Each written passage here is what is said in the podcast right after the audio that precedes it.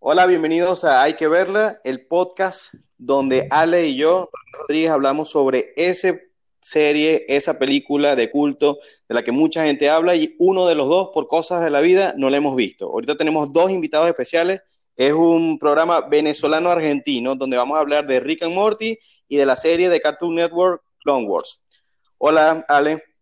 Hola chicos, ¿cómo están? Sí, es un gusto, la verdad, tener eh, invitados de este nivel. Eh, vamos a ir presentando. Primero estamos con eh, Ríos, que es de argentino, de Quilmes. ¿Cómo estás, Leo? Hola Ale, hola chicos, ¿cómo les va? Muy bien, muy contento. y es mi primera experiencia así en un podcast, así que estoy con mucho ánimo. También contamos con Luis, que es otro de los invitados como yo para el programa de hoy. ¿Qué tal Luis? ¿Cómo andás? ¿Cómo están chicos? Yo, bueno, muy, muy emocionado por compartir acá. Estoy igual que Leo, es mi primer podcast. Y bueno, nada, a darle, muy entusiasmado con el tema. Bueno, nada, vamos, vamos a arrancar. Yo sé que de repente en este podcast el grupo es más fan de Rick and Morty, ¿no? En mi caso, yo soy amante full de, de Star Wars. Y ahorita estamos, cuando lo estamos grabando, hoy es sábado, y el lunes de esta semana fue 4 de mayo y se celebró el día de Star Wars y lo celebraron partida triple, porque aparte de ser el día de Star Wars, hicieron el estreno del último capítulo de la serie Clone Wars, donde por fin cerraron ese arco argumental que conecta lo que fue la serie que arrancó en el 2008 con la película del episodio 3, La venganza de los Sith. Esa, ese, ese final de temporada y de serie estuvo genial y bueno, lo voy a discutir con ustedes más adelante, pero nosotros venimos a hablar, fue de aquella primera versión de Clone Wars que estrenaron en Cartoon Network por, por aquellos tiempos del 2003-2004, una serie que actualmente no es canon, o sea, para muchos no forma parte de la continuidad porque cuando adquirió los derechos de la película, Disney, borraron eso por completo y básicamente es una serie olvidada, pero me parece una joya de la animación, incluso aporta cosas a la saga que me parece al sol de hoy todavía muy interesante. Y otra de las cosas eh, que también se celebró es que por fin los que son fan y tienen Disney Plus tienen toda la saga completa de Star Wars, tanto pueden disfrutar de los nueve episodios, los spin-offs, eh, la serie Clone Wars y de Mandalorian. Entonces ahorita vamos a discutir lo que es esta serie de Cartoon Network para aquellos que nos están escuchando de repente no la han descubierto, los invito a que la busquen por YouTube, ahí la pueden conseguir tanto en inglés como en español. Ale, cuéntame, ¿cómo fue tu experiencia viendo Clone Wars de Cartoon Network? Bueno, a ver, en principio mi situación, mi relación con Star Wars es que me gustan mucho los, los primeros tres episodios. De los episodios nuevos, 7, 8 y 9, ¿no? Fuera de las, de las otras dos versiones de, de Rock One y de Solo. Me gustó mucho episodio 8 de las películas nuevas, pero la verdad es que las precuelas no son de mis favoritas. Entonces, son películas que he visto, pero que no he visto tantas veces quizá. Entonces, eh, al transcurrir entre episodio 2 y episodio 3, la serie animada de Cartoon Network, quizá no tenía tan presente lo que era la línea temporal. La ubicaba, pero quizá no la tenía tan clara como si hubiera sido algo que transcurría cuando ya Luke era el protagonista, ¿no? Más allá de eso, sí me parecieron muy interesantes más que nada dos cuestiones. Por un lado, lo que es el tema de la animación, estéticamente me pareció hermosa y muy bien dirigida, eso a veces es algo que la gente se olvida de que las series animadas también necesitan directores, no solo las las series y las películas con actores de carne y hueso. Eso por un lado, y por otro lado también ver lo que fue la mm, caída de, Anakin, ¿no? Más, en más pasos, como lo, no fue que simplemente Anakin se transformó de un niño tierno a Darth Vader de un día para el otro, sino que fueron muchos pasos, ¿no? No sé qué opina Leo, por ejemplo. Bueno, a mí me pasó algo bastante similar a lo que te pasa a vos con respecto a la saga. Me gustan mucho los episodios, los viejos, digamos, 4, 5 y 6.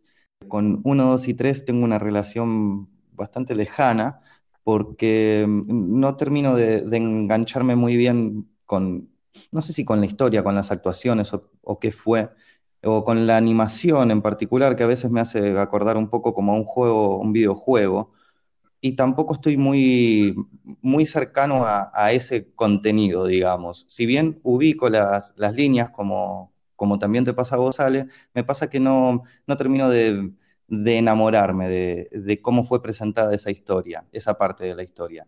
Y sí me pasó que me gustó mucho cómo se presenta, cómo está planteada, organizada esta serie animada. Me parece que, logra, bueno, logra llenar muchos baches que, uno se queda encima cuando, cuando ve por ahí los episodios del 1 al 3.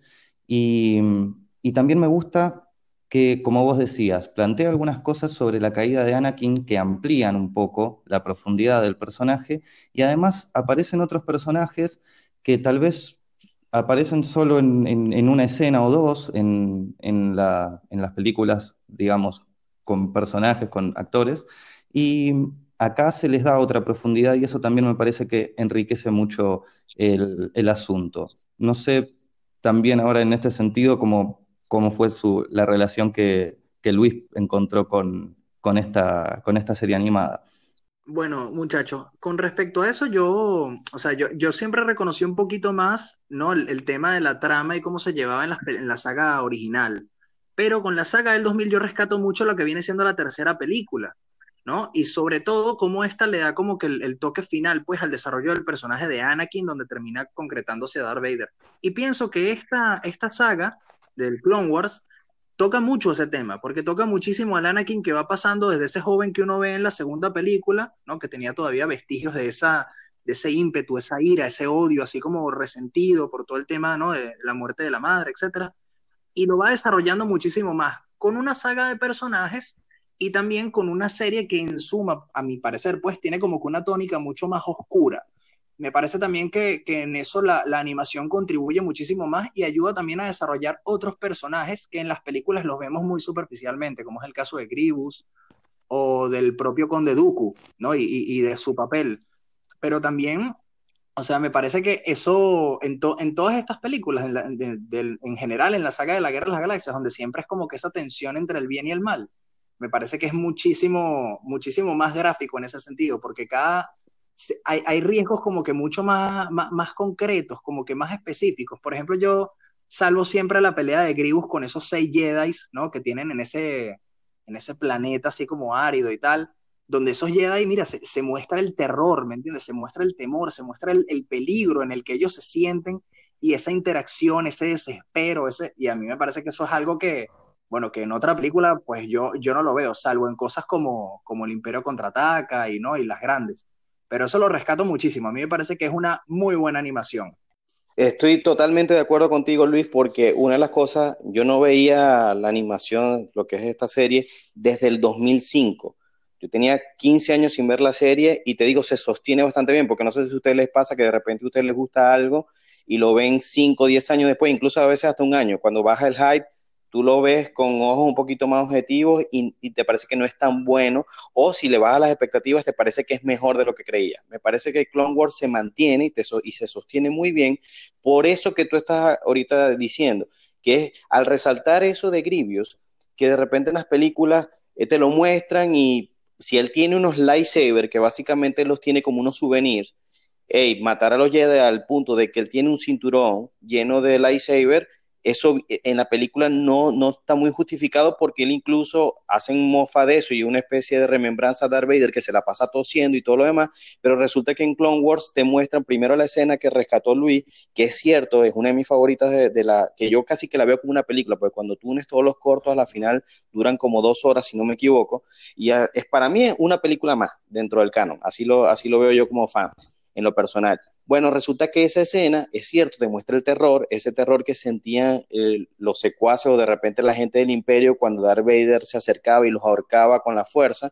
Eso yo lo sentí en esa escena. Luego, cuando está por terminar eh, la, la, parte animada, cuando Mace Windu bueno, spoiler 15 años después, pero cuando Mace Windu le, viene y le aprieta los pulmones, y de ahí es donde uno ve que donde sale esa tos y donde lo debilita Mace Windu. Y incluso hay unos cortos, unos fragmentos de Clone Wars, donde te muestran también el personaje de Mace Windu. O sea, te muestran ese poderío, porque es el segundo en el ranking luego de Yoda, cosa que en las películas uno, uno le da importancia porque es Samuel Jackson, pero en verdad es casi que te cae como la patada a Mace Windu, ¿no? En ciertas cosas que hace, es muy obtuso, muy, eh, muy dogmático, en ciertas cosas casi que tú dices, bueno, gracias a Mace Windu, eh, Anakin se le hizo más fácil pasarse al lado oscuro. Otra de las cosas es también cómo se le dio la vuelta a la relación de Anakin y, y Obi-Wan. En las películas tú no entiendes, pero en verdad el duelo de los destinos era porque al perder Qui-Gon Jinn versus Darth Maul, el destino de Anakin pudo ser totalmente diferente si Qui-Gon Jinn hubiese sido su figura paterna, al final terminó siendo Palpatine. ¿Y que, por qué pasa esto? Porque Obi-Wan, más que su maestro o más que su figura paterna, terminó siendo su hermano. Y la relación que ellos se manejan es de esa, es de hermanos, que a veces se llevan bien, a veces no. Y e, ese juego ese juego de roles se explica muy bien en la serie animada. No sé, Ale, si tú pudiste eh, rescatar este tipo de cosas. A mí, yo siento que el Clone Wars en definitiva mejoró las precuelas. Sí, a ver, en principio me parece que tiene, tiene cosas que quizá a, las precuelas le faltan y no tiene algunas que a las precuelas le sobran. En principio no tiene a Jar Jar Binks, así que ahí ya tiene un punto a. Y con respecto a, a lo, digamos, o sea, Star Wars traducción siempre acá fue La Guerra de las Galaxias, y las primeras, episodio 1 y episodio 2, más que nada, quizá episodio 3 está más balanceada, pero episodio 1 y episodio 2 tienen mucho de lo que es más discusión política, hay muchas escenas de más discusión intergaláctica de, la República, y en ese sentido a veces parecía que le faltaba un poco de lo que era la guerra a las galaxias. Y en este caso me parece que la serie animada tiene mucho más, muchas más escenas de acción, bastante bien desarrolladas y más que nada muy, muy hermosamente dibujadas, ¿no? Muy bien dirigidas también, como decía. Y en ese sentido, más allá de que las dos temporadas, digamos, de lo que fueron estos cortos, son muy bellas estéticamente, me parece que está mejor llevado adelante lo que fue la segunda temporada con episodios un poco más largos, entiendo, que mm, ya quizá entendieron un poco mejor el público, un público más infantil, y no es simplemente pelea de espadas todo el tiempo, sino que hay una trama más clara, más marcada, más desarrollada y tiene algunos momentos de humor que quizá en la primera temporada no tiene y me parece que le suman y le dan un poco más de color a lo que es el, desarrollo de esta serie animada, ¿no? Sí, yo también sentí algo parecido con respecto a la primera y la segunda temporada, un poco en cuanto a eh, la manera de ir presentando a los personajes.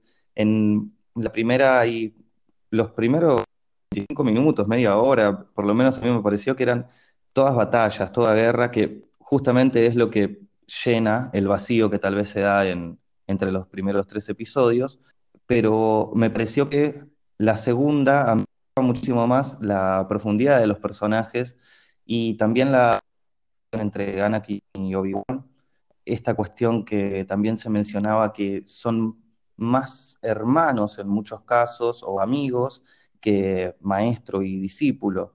Y eso muchas veces termina un poco como pervertiendo la, relación que debería darse y esta figura de guía y, de figura paterna. Y me parece que eso también da como de significación que eh, dentro de la saga uno puede como quedarse con las ganas al ver estas, esta serie a mí me, pareció que podía ser eso lo que le faltaba, sobre todo lo que se ve en la segunda parte, para mi gusto, a los primeros tres episodios. Eh, justo en eso que, menciona Leo, eh, yo quisiera retomar también una cosa que había dicho Ale, que era dos cosas realmente. Una fue lo de personajes como Jar Jar Binks. Me gusta que en este, en este seriado no hay personajes que le resten seriedad pues al, al tema, ¿no?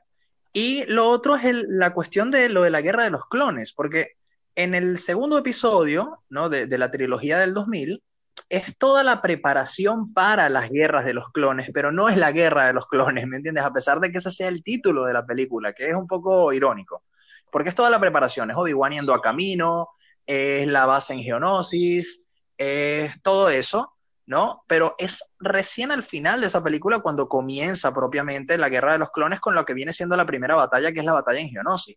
Lo que me gusta de los primeros capítulos, por así decirlo, del seriado, si, lo entendemos como decía René, pues como una película y no como una saga de capítulos, es el tema de que arranca desde donde habría continuado pues la segunda película. Entiéndase, arranca es con la guerra de los clones, o sea, propiamente, pues las batallas, los Jedi entrando en el campo de batalla, ¿no? las naves, todo eso que, a mí, desde mi punto de vista le, faltó pues a la segunda película. Y, es, me, parece que es, ahí donde más, más completa, más empata, más conecta lo que es la segunda y la tercera película.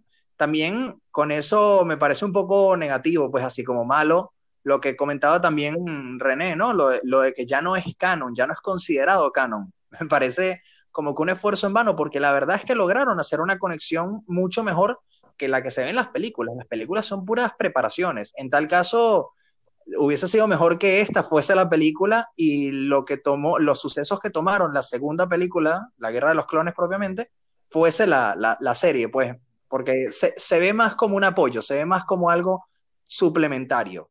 Es que si bien, ¿cómo te, cómo, cómo te puedo decir? No, eh, yo lo veo como la prueba beta, fue este Clone Wars de Cartoon Network, porque a la final, George Lucas lo que arrancó como una línea de diálogo en A New Hope con donde Obi-Wan le, dice a Luke que peleó junto a su padre Anakin en la Guerra de los Clones, era una cosa que sencillamente se había referenciado y la gente se lo imaginaba acá, o sea, los fans de Star Wars en todos esos años que pasaron entre el 83, que el retorno del Jedi, hasta que por fin vemos la Guerra de los Clones, en la batalla de Geonosis, en el 2002, estamos hablando como 20 años, casi 20 años de diferencia, y la gente se imaginó muchas cosas.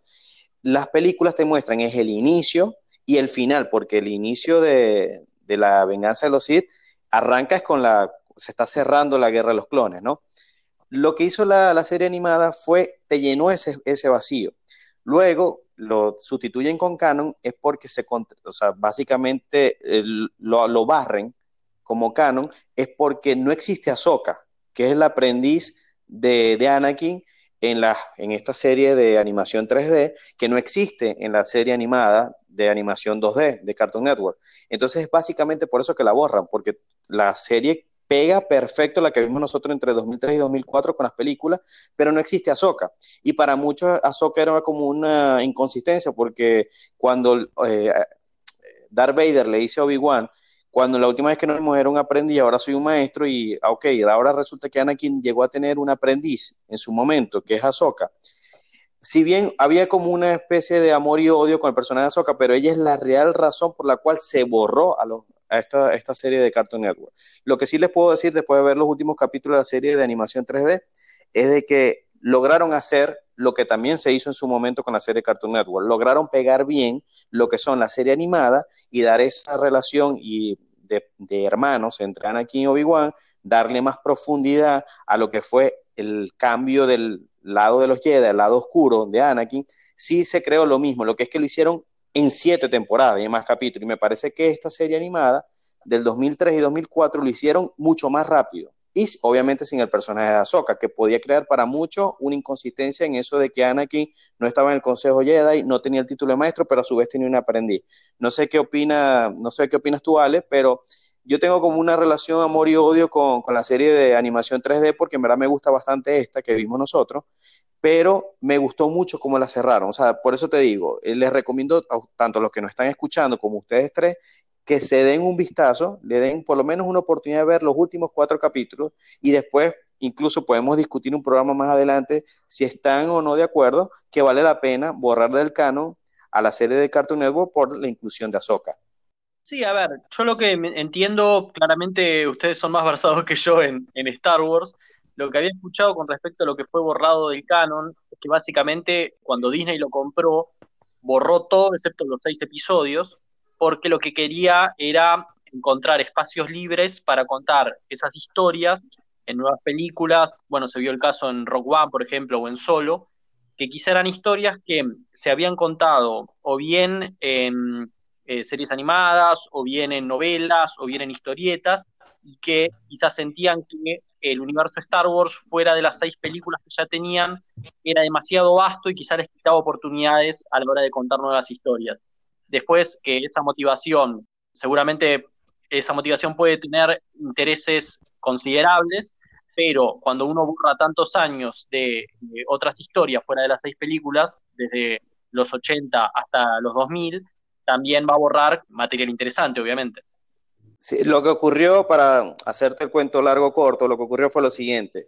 George Lucas recibió mucho backlash por todo lo que fue las precuelas, lo que fue todo básicamente todo lo que hizo desde el 99 en adelante, porque a la gente tampoco le gustó la cuarta de Indiana Jones. Básicamente él, llegó a sufrir mucha depresión creativa, porque veía que nada tenía, nada, nada se estaba recibiendo bien por ningún lado a nivel de fans, ¿no?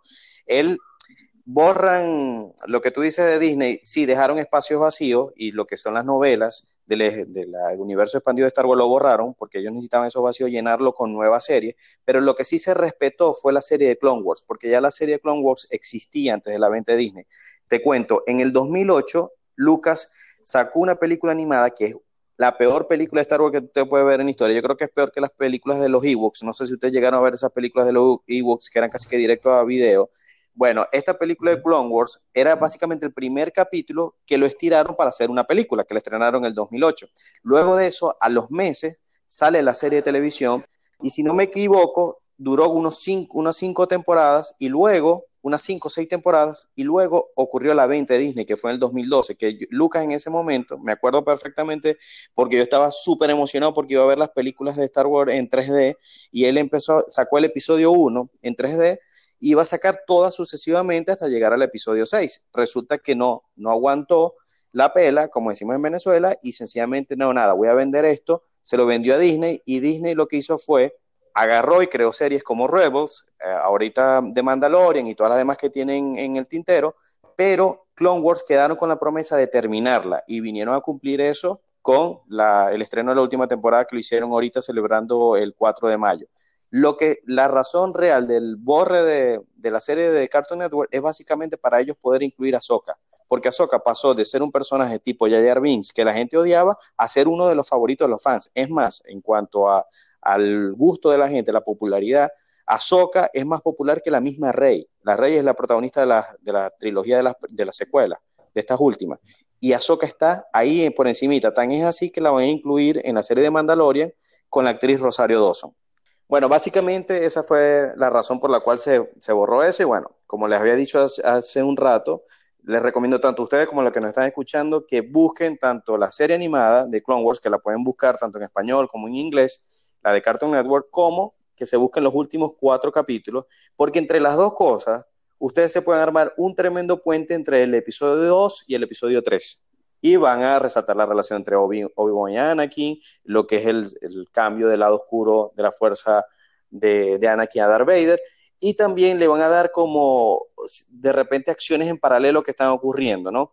Bueno, chicos, ahora sí le vamos a entrar lo que yo sé que es el plato fuerte de ustedes, porque aquí de los cuatro, el super fan de Star Wars soy yo, pero ustedes son los mega fans de Rick and Morty. Entonces, me gustaría, yo era neófito con el tema de Rick and Morty, era una cosa de culto, todo el mundo hablaba de eso.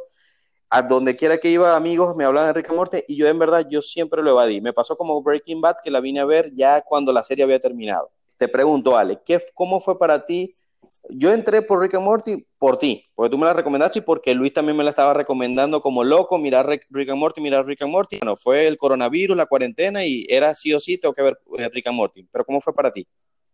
A ver, yo soy un fan bastante reciente también, soy un fan ya de la etapa de, de Netflix, pero la verdad es que me encantó, o sea, de lo, de lo que he visto los últimos, el último año, sin duda que es de lo que más me ha llamado la atención, por varios motivos. En principio, un motivo interesante me parece es, es una de las series que mejor he visto que aprovecha el hecho de ser una serie animada y no una serie filmada. Porque sería, por un lado sería una serie imposible de filmar por la cantidad de escenarios que tiene por capítulo. O sea, literalmente tiene dos o tres escenarios diferentes en un minuto. Y fuera de eso, es imposible de, de filmar por lo, lo, grande que es lo que, lo que uno está viendo, digamos, que al ser dibujado obviamente necesita de eh, buenos dibujantes y buenos animadores, pero es posible de hacer, mientras que si fuera filmado yo creo que aún en 3D sería muy, muy difícil de hacer. En ese sentido me parece que es súper interesante la animación desde la primera temporada, pero que se nota el salto de calidad cuando la serie se fue haciendo cada vez más popular y pudo ir ganando presupuesto para hacer animaciones cada vez más interesantes. En ese sentido, el pico de lo que es la animación me parece que lo alcanza en el capítulo que se estrenó eh, bueno, esta semana, no sabemos cuándo la gente estará escuchando este podcast, pero es el episodio número 6 de la cuarta temporada, que es una locura eh, visual, argumental, es, es una locura. Pero mm, ya venía siendo, en ese sentido, de lo que era la animación, muy interesante desde, desde el comienzo, me parece. Y por otro lado, me parece que también es muy interesante en, cuanto a, la apuesta que en el momento en el que más popular está siendo la serie y cuanto más popular se fue haciendo, más complicadas se fueron haciendo las tramas muchas veces, que es algo que no tiende a ocurrir así.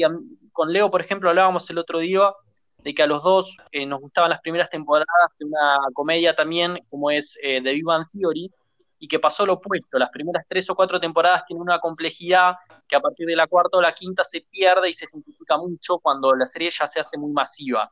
Rick Morty me parece que hace lo opuesto. Cuanto más fans tiene, eh, más redobla la apuesta en cuanto a lo que es la capacidad de atención y la capacidad de entendimiento de los espectadores, y eso me parece muy valorable. No sé qué piensa Leo en este sentido o, qué tenía para aportar. Sí, bueno, yo a llegué por escucharlo nombrar y estaba en Netflix algunas temporadas, empecé a verlo ahí desde el principio, muy rico, como vos decís, en, en cuanto a escenarios, personajes, variedad y el nivel de animación que empezó siendo bueno y fue mejorando muchísimo, como mencionabas. Hay un eje principal que no es simple para nada, incluyendo, por ejemplo, la presencia de los eh, Mortis malvados, como mencionabas en el último capítulo, que visualmente y argumentalmente es muy, muy bueno. Es como vos decís, parece un pico la temporada 3 tal vez, y la 4 en realidad va superando todos los pasos y eso me parece a mí que es muy valorable de, una serie que de por sí empezó siendo muy, muy acertada, ¿no? Bueno, fíjense, conmigo fue un caso también bastante particular, porque yo siempre he sido más dado a, la animación japonesa, pues al anime. Entonces, yo, yo menciono esto en el sentido de cómo Rick and Morty puede abarcar un gran número de gustos, por así decirlo, y personas que por lo general no están muy asociadas con lo que son los cartoons pueden terminar gustándole perfectamente. Una de las cosas que a mí me llamó la atención en un principio fue el tema de la parodia, el estilo del humor, ¿no? Sobre todo con este personaje Rick, que es, bueno, yo creo que el que en el que podríamos coincidir todos, que es el más gracioso de, la trama, ¿no? El primer capítulo yo recuerdo que vi fue el cuarto de la tercera temporada, si mal no recuerdo es el de los Vindicators, y me pareció fantástico. O sea, aparte toda la, referencia a los Vengadores, ¿no? A, a, toda la crítica que le monta ahí Rick a estos personajes y a cómo ellos son clichés y toda la cuestión. Eso me pareció de verdad, verdad, muy bueno. Pero luego ya viendo la, la serie, su primera, su segunda temporada ya en orden, me di cuenta, primero una cosa que ya han mencionado no solo Leo y, Alejandro, este es el tema de la, la, la línea, pues la trama, ¿no? Que, subyace a todos los capítulos de la serie, o sea, que los conecta de una u otra forma. Y otra cosa que yo quisiera también traer a, colación que me parece muy importante, que es el tema del desarrollo de los personajes, porque por lo general en los cartoons, eh, bueno, por supuesto están sus salvedades, ¿no? Como mencionábamos el de Clone Wars, pero por lo general los cartoons, y pongo ejemplo, mira, uno ahí, Los Simpsons, por ejemplo, eh, uno ve que el desarrollo de personajes es prácticamente nulo y por tanto no le presta mucha atención a esto. Pero en el caso de Rick and Morty no es así. Los personajes, a pesar de que Rick, por ejemplo, es el tipo más inteligente de la galaxia, eh, él es una persona que se encuentra con conflictos, que tiene conflictos personales, que tiene elementos de él que detesta, cosas que desprecia. Él se encuentra constantemente en, conflictos que lo ponen a él a prueba como un ser, ¿no? Con, con una psiqui, pues, con unas emociones y tal. Y desde esa perspectiva me parece que es una serie con profundidad, cosa que uno no se espera de un cartoon. Y hay otra cosa que también mencionaba Leo y que mencionaba también Ale, y me gustaría dejarla así como que, a ver si, si se podría también hablar un poco más al respecto, es que, ¿cuáles son las impresiones que, que tienen? O sea, ¿qué les parece, por ejemplo, el tema de, del, del Morty malvado? Porque a mí en lo personal me parece que es un giro súper interesante que además explota uno de los elementos de ciencia ficción que más me llaman la atención, que es el tema de la infinidad, ¿no?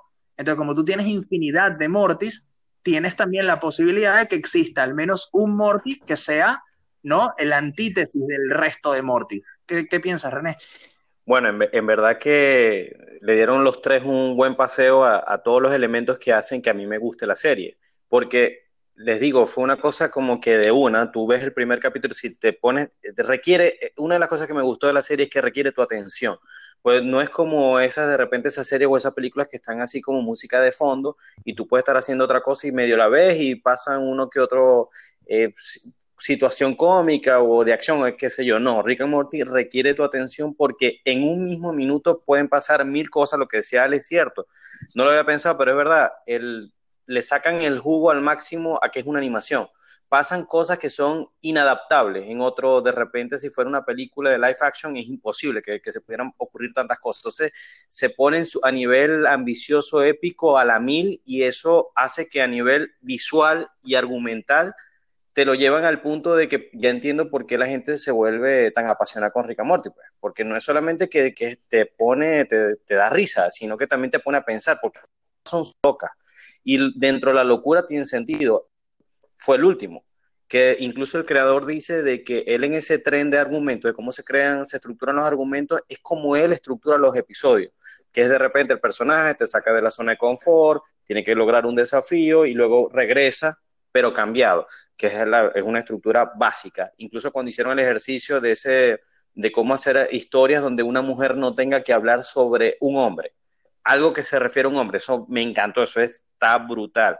Otra de las cosas que también se habló en ese capítulo, que es mucho en la vena de, Rick and Morty, es que estamos en una cultura, hace de repente 10 años atrás, lo que ahora nos gusta a nosotros y, es mainstream era una cosa de nerd. Ahora no, ahora lo geek está, es, es, lo que está de moda y todo el mundo eh, sabe que es de Star Wars, que es Rick and Morty, que es X o Y, que son los Avengers, ya es algo súper normal y se han vuelto todo eso, de repente todas estas franquicias se han vuelto, se se hacen referencia a sí mismas, son muy metas, que es lo que vendría a ser Deadpool y por eso es que pega tanto. Y Rick and Morty se mofa de eso mismo, llega un punto que a ellos mismos les cuesta no hacerse referencia a ellos mismos.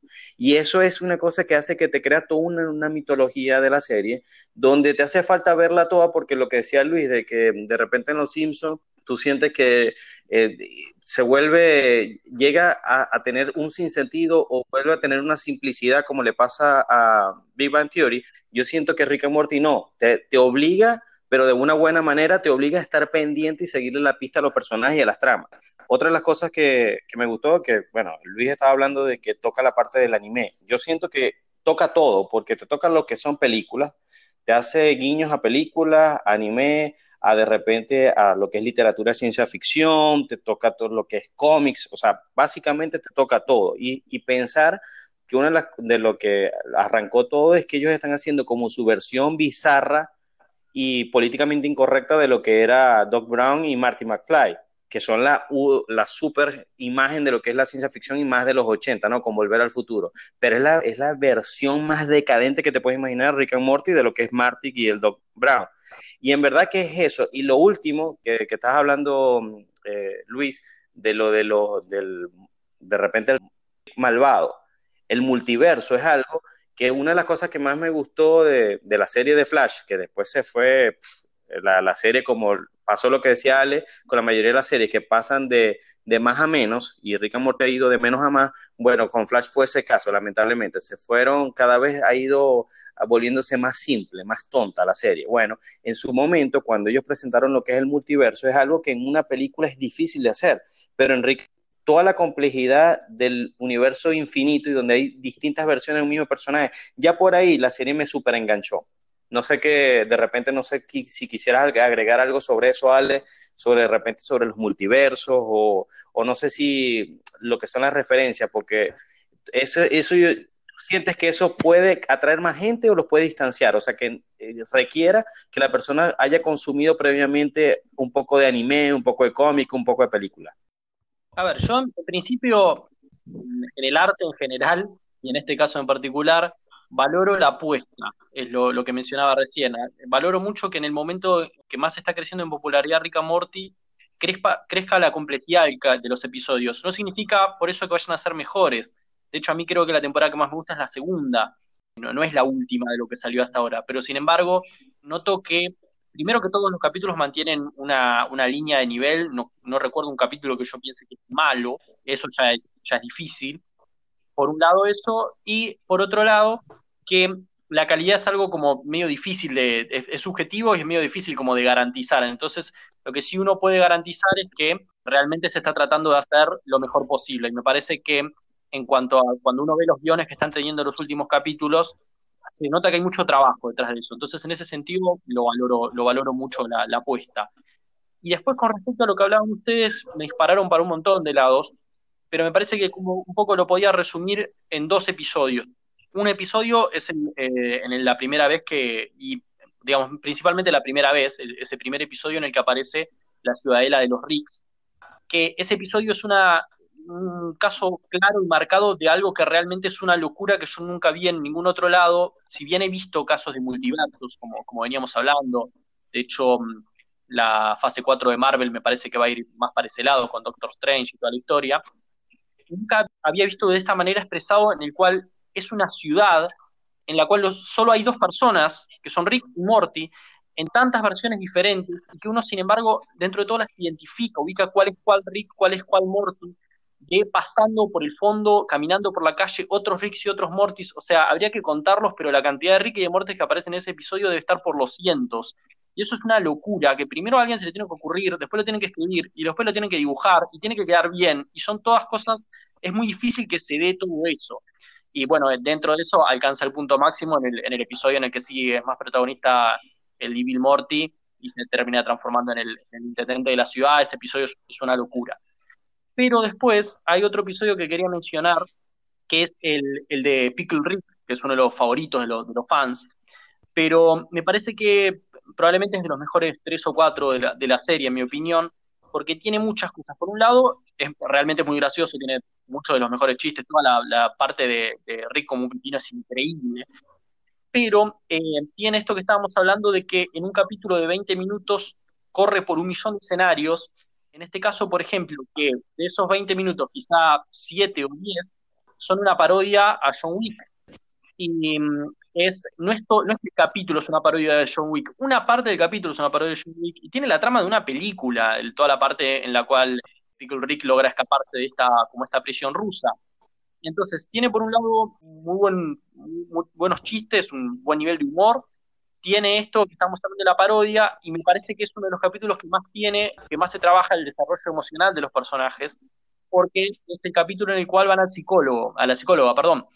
Y ahí podemos ver cómo, más allá de que Morty y Summer sean los dos más chicos de la familia, son los dos que mejor están entendiendo cómo es que funciona y los dos que más están teniendo desarrollo emocional y de que, de que necesitan trabajarlo, en este caso en una psicóloga, en una terapeuta, pero puede ser en otro lugar, mientras que mm, Rick y la hija vienen teniendo esa relación disfuncional desde que ella nació y Rick ya era disfuncional desde antes y prefieren morir antes de cambiarlo. Y como le dice la psicóloga, Rick literalmente prefiere transformarse en un pepino antes que trabajar en su desarrollo emocional y mental. Entonces me parece que justo es un son dos episodios que reúnen varios de, las cosas que estábamos hablando. Yo estaba eh, pensando más en la cuestión, igual el capítulo del, pepino de, Rick es fantástico y pasan esas cosas que vos decís en cuanto al desarrollo que ahondan muchas cuestiones que están muy, muy buenas de los personajes principalmente, y además tiene un montón de guiños muy este, minuciosos, tal vez muy pequeños, hay uno muy gracioso que la otra vez lo comentábamos con vos, Ale, que es cuando están entrando diferentes pacientes, que hay un cuadro colgado en la entrada de la psicóloga y que la psicóloga simplemente lo da vuelta y es como que hay casi dos patologías entre las cuales termina encajonando a todas las personas con sus diferentes variantes.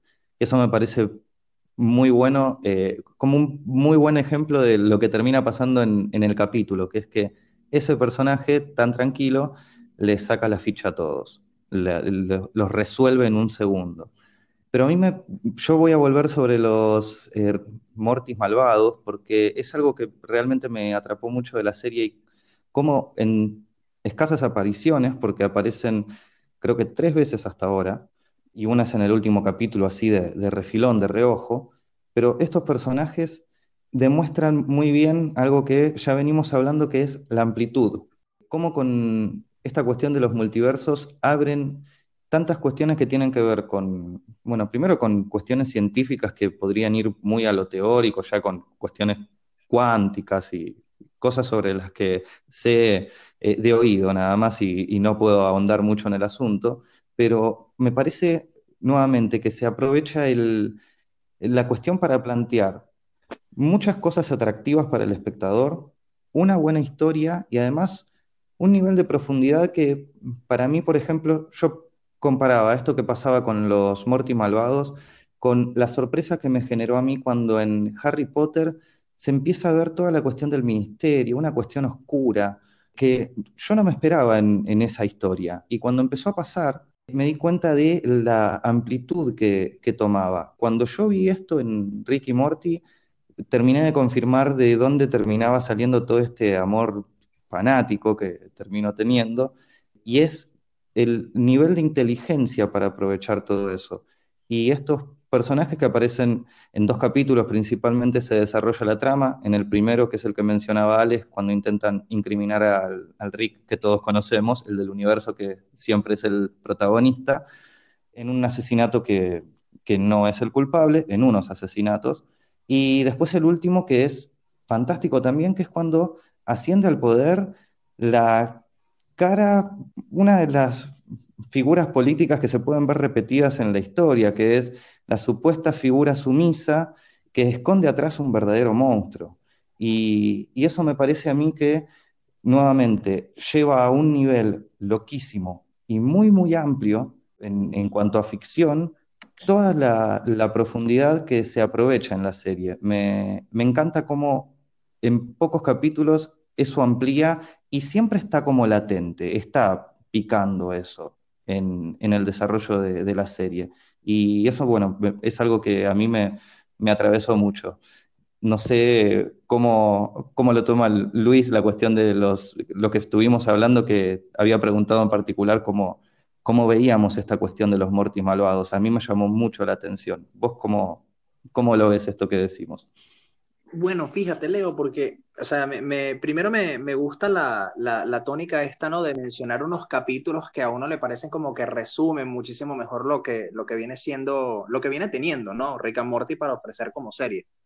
A mí me, en lo particular, me parece que si yo tuviese que, hay, hay, digamos, dos géneros de capítulos que yo recomendaría. Están primero esos, pues, como el que mencionaban del Pickle Rick, del Rick Pepinillo, este, ese es muy bueno, ¿no? Es muy bueno, pero a mí hay unos capítulos que, sobre los que yo hago especial énfasis, ¿vale? Que a mí me gustan mucho precisamente por esto del desarrollo de la trama y donde más se nota esa linealidad que une todos los capítulos como una historia, que es específicamente, mencionó el último capítulo de la segunda temporada y el primero de la tercera, ¿no? Que es cuando Rick cae preso. No sé si, si ese lo recordarán ahí más o menos, pero a mí me gustó mucho porque es toda, toda, la, toda la dinámica de cómo Rick se da cuenta de que nada, de que él tiene que, entregarse a sí mismo en orden de salvar a su propia familia. Y eso es precisamente uno de los elementos que para mí le dan profundidad al personaje de Rick, que es una cosa que inclusive, hablándonos de, de la profundidad del personaje, el propio Rick va a mencionar en el capítulo de los Vindicators. O sea, él,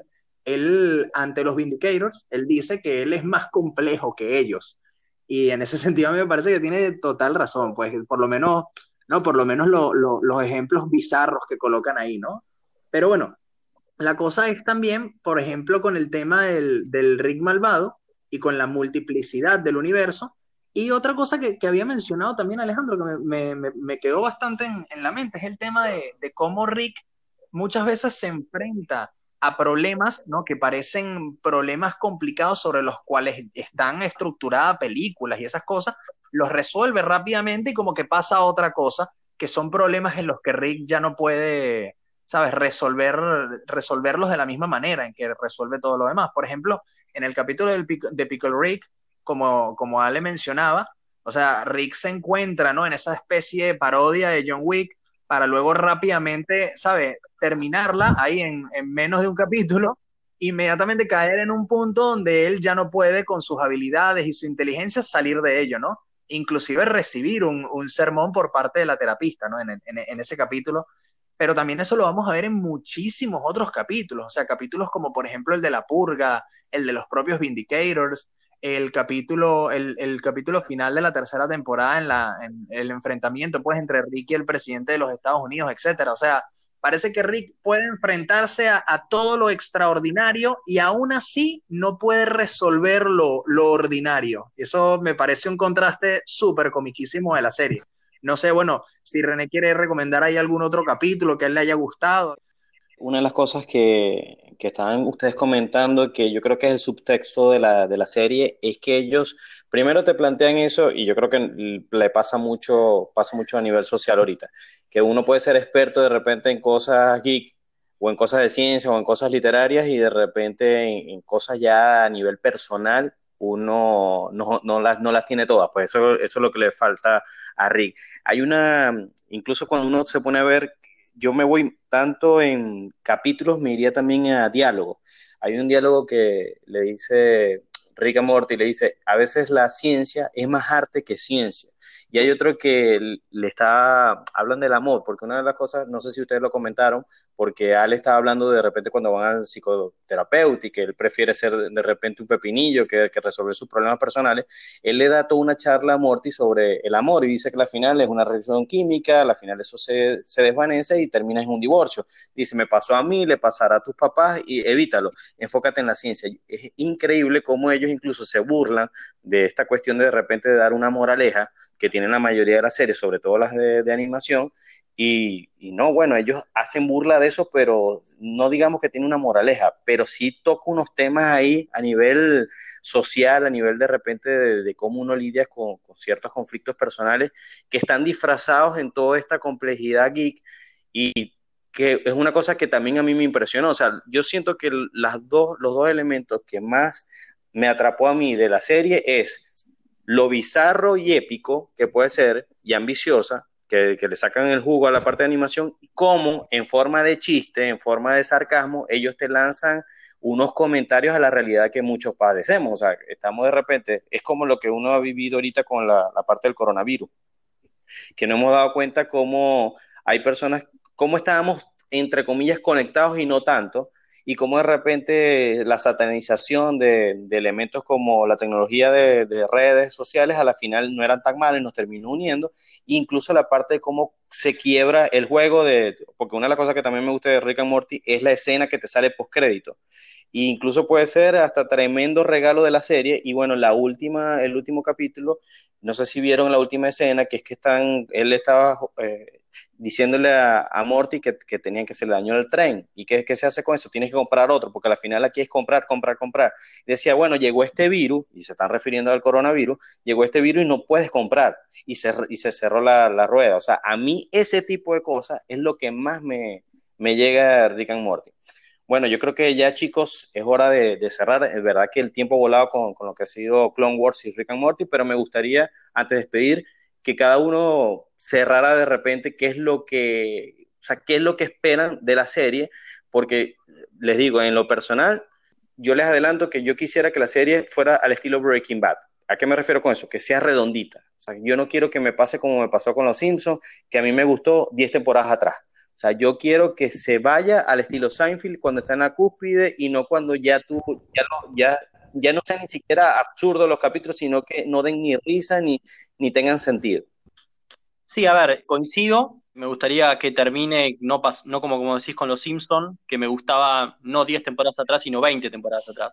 Y con respecto a, a lo de Ricky Morty, lo, como cierre nada más, lo que venía pensando y que me gustaría que se siga explorando un poco ese lado, es interesante que, haya ese balance que de vez en cuando haya un desarrollo de los personajes, porque vos hablabas de lo que le dice Ricky, es un poco como siempre su postura visible y su idea de que el amor no existe y que es solo químico, y que al final del día lo único importante es la ciencia, y que él decía eso y es la, la, la máscara y la careta que presenta al mundo, y a veces él es así, pero muchas veces, aunque él no lo quiera admitir, a su nieto lo quiere. Se ve cuando en uno de los episodios en los que se divide el, el, tiempo y se dividen las realidades, en ese capítulo en un momento él está dispuesto a dar su vida para que Morty viva cuando se, está dividiendo en infinitos Ricks y sin embargo al final puede encontrar la manera de zafar y vivir los dos, pero él había estado, había estado dispuesto a dar su vida por su nieto. Entonces eso es algo que alguien que no sintiera ningún tipo de amor no lo haría, digamos. O por ejemplo en el capítulo en el que se hacen como una un detox no solo del cuerpo y no solo una relajación del cuerpo, sino que sacan lo que no le gusta de sus mentes. En la parte, cuando Rick saca lo que no le, le gusta de su mente, queda un Rick que quiere a su nieto. O sea, él no quiere querer a su nieto, pero lo quiere, digamos. Entonces, más allá de que sea una la máscara que presenta él, también tiene un, desarrollo por dentro que a lo largo de las temporadas se va moviendo y me parece que es interesante también ver cómo sigue eso. Quizá no todo el tiempo, porque a fin de cuentas es una serie de humor y que está bueno que haya más chiste que de esto, pero es interesante ver de vez en cuando eh, cómo sigue. Yo con, como para dar un, cierre al, al, tema, más que hacia el futuro, cómo espero la serie, yo espero que me siga sorprendiendo, no creo que, que baje su nivel, es lo que espero, ¿no? Pero querría volver sobre algo que dijimos que me parece Rick, un poco a través de las termina planteando una cuestión bastante como filosófica que se ven también en los capítulos, eh, esta idea del eterno retorno. Y me parece que lo mencionabas vos, René, recién con la cuestión del divorcio, que dice que el amor eventualmente va a terminar en eso porque es una reacción química. También se da en un capítulo en el de la purga, que lo mencionaban, que cuando terminan de establecer como un orden en esa sociedad y se van, la sociedad se organiza en dos minutos nueva purga y que ese sea el orden social. Como que no hay manera de salir. Hablábamos con Ale, que a veces parece como que no importara nada directamente, es que desde los primeros capítulos ellos pasan a otra realidad en la que sus yo mueren y ocupan ese lugar. O sea que nunca ni siquiera, o la gran mayoría de la serie ya transcurre en un universo que ni siquiera fue el original de ellos. Y esto les va pasando, van cambiando, se transforman en los Cronenbergs y qué sé yo. Todo eso creo yo que apunta en general a esta idea del eterno retorno y que por más locuras que se vean en la serie, lo mismo, aunque no va a ser repetitivo y aburrido, pero de algún modo los resultados terminan siendo esos, o por lo menos me parece que el personaje de Rick termina demostrando un poco eso. Bueno, eso es con lo que a mí me gustaría cerrar, que un poco me, vino de, lo que estuvimos charlando y, porque espero que encuentren muchas de, de seguir demostrando lo que, lo que vienen demostrando en la serie. Sí, eh, yo, yo quería retomar así también para afinar para finalizar, pero lo que había dicho Leonel del Eterno Retorno me llama mucho la atención porque precisamente, bueno, hay un capítulo que es el del final de la segunda temporada donde precisamente un Rick se le aparece, uno de los, de los, de los infinitos Rick, y le, le, da al, al, Rick en cuestión como que el, portal, el arma de portales para que se ponga en contacto con el resto de Rick, ¿sabes? Para construir esta idea del Rick infinito. Y me gusta mucho que, que, que Leo lo haya identificado de esa forma, porque el eterno retorno es precisamente eso, ese es el infinito, es un círculo, es un siempre volver, es un siempre en contacto. Y, en ese sentido, bueno, nada, estoy también muy de acuerdo con él, yo espero que, la serie me, sorprenda, pero de la misma manera, también estoy de acuerdo con René, ¿no? Con lo de que sea una, una, una serie circular, digamos, ¿no? Que tenga un final agotado, ya que, que, se acabe cuando esté en la cúspide, pues, ¿no? Que se acabe cuando, cuando el final sea su consecuencia natural, digámoslo, ¿no? Y bueno, nada, que, no, que no busque agotarse como, otras series, como a otras series les ha pasado. Sin embargo, sí me gustaría, si lo dejo, eh, me gustaría muchísimo que fuese, que se hablara mucho más pues de lo que viene siendo el desarrollo de personajes, específicamente el de Rick, porque uno entiende toda la relación entre Rick y su hija y a su vez entre Rick y su nieto y toda la relación de esa familia, como una consecuencia siempre de, otra persona y al final, al principio, pues de esa consecuencia, siempre está Rick. Sería interesante ver cómo fue Rick, ¿no? Cómo nació Rick como personaje, cuál fue su historia y todo eso. a mí me llamaría muchísimo la atención y sé que la serie cuenta con recursos para, para decirlo. Sin duda, eh, la, la, serie va, se va a volver como una especie de muñeca rusa y va a tener capa sobre capa. A mí no me extrañaría ver un capítulo que sea mega meta donde de repente veas al mismo creador hecho animación y él dibujando los personajes, porque ellos ya llegaron al punto en que hay capítulos donde Rick incluso creo que le dijo a, a Sommer en un capítulo como que ya arruinaste la, cuarta temporada. O sea, ya ellos están conscientes que es una serie, que es una, que es una animación. Entonces, e, este tipo de cosas, ver de dónde sale, yo sé que de repente te referías a cómo él como personaje se volvió así, pero también incluso cómo al autor se le ocurrió el personaje. Todo eso sería demasiado interesante. Bueno, chicos, ha sido un gusto. Eh, no hablo por, por mí y me imagino que Ale piensa igual haber compartido con ustedes este podcast al punto de que yo estoy por proponerles que el próximo lo hagamos igual los cuatro, después ponernos de acuerdo y bien sea qué películas o qué serie que verla, pero de verdad que me gustó bastante porque se enriquece mucho este tipo de, series y de películas de culto. Cada uno de nosotros tiene una visión diferente y una aproximación distinta porque algunos la vimos cuando piensa la película, la serie la vimos cuando arrancó, otros cuando agarró auge, incluso otros la, descubrieron años después. Y todo ese tipo de maneras de ver una serie, una película de culto, te da una, una apreciación diferente. Entonces, bueno, por mí ha sido todo, un gustazo, como ya les dije, y bueno, un saludo a todos los que nos están escuchando.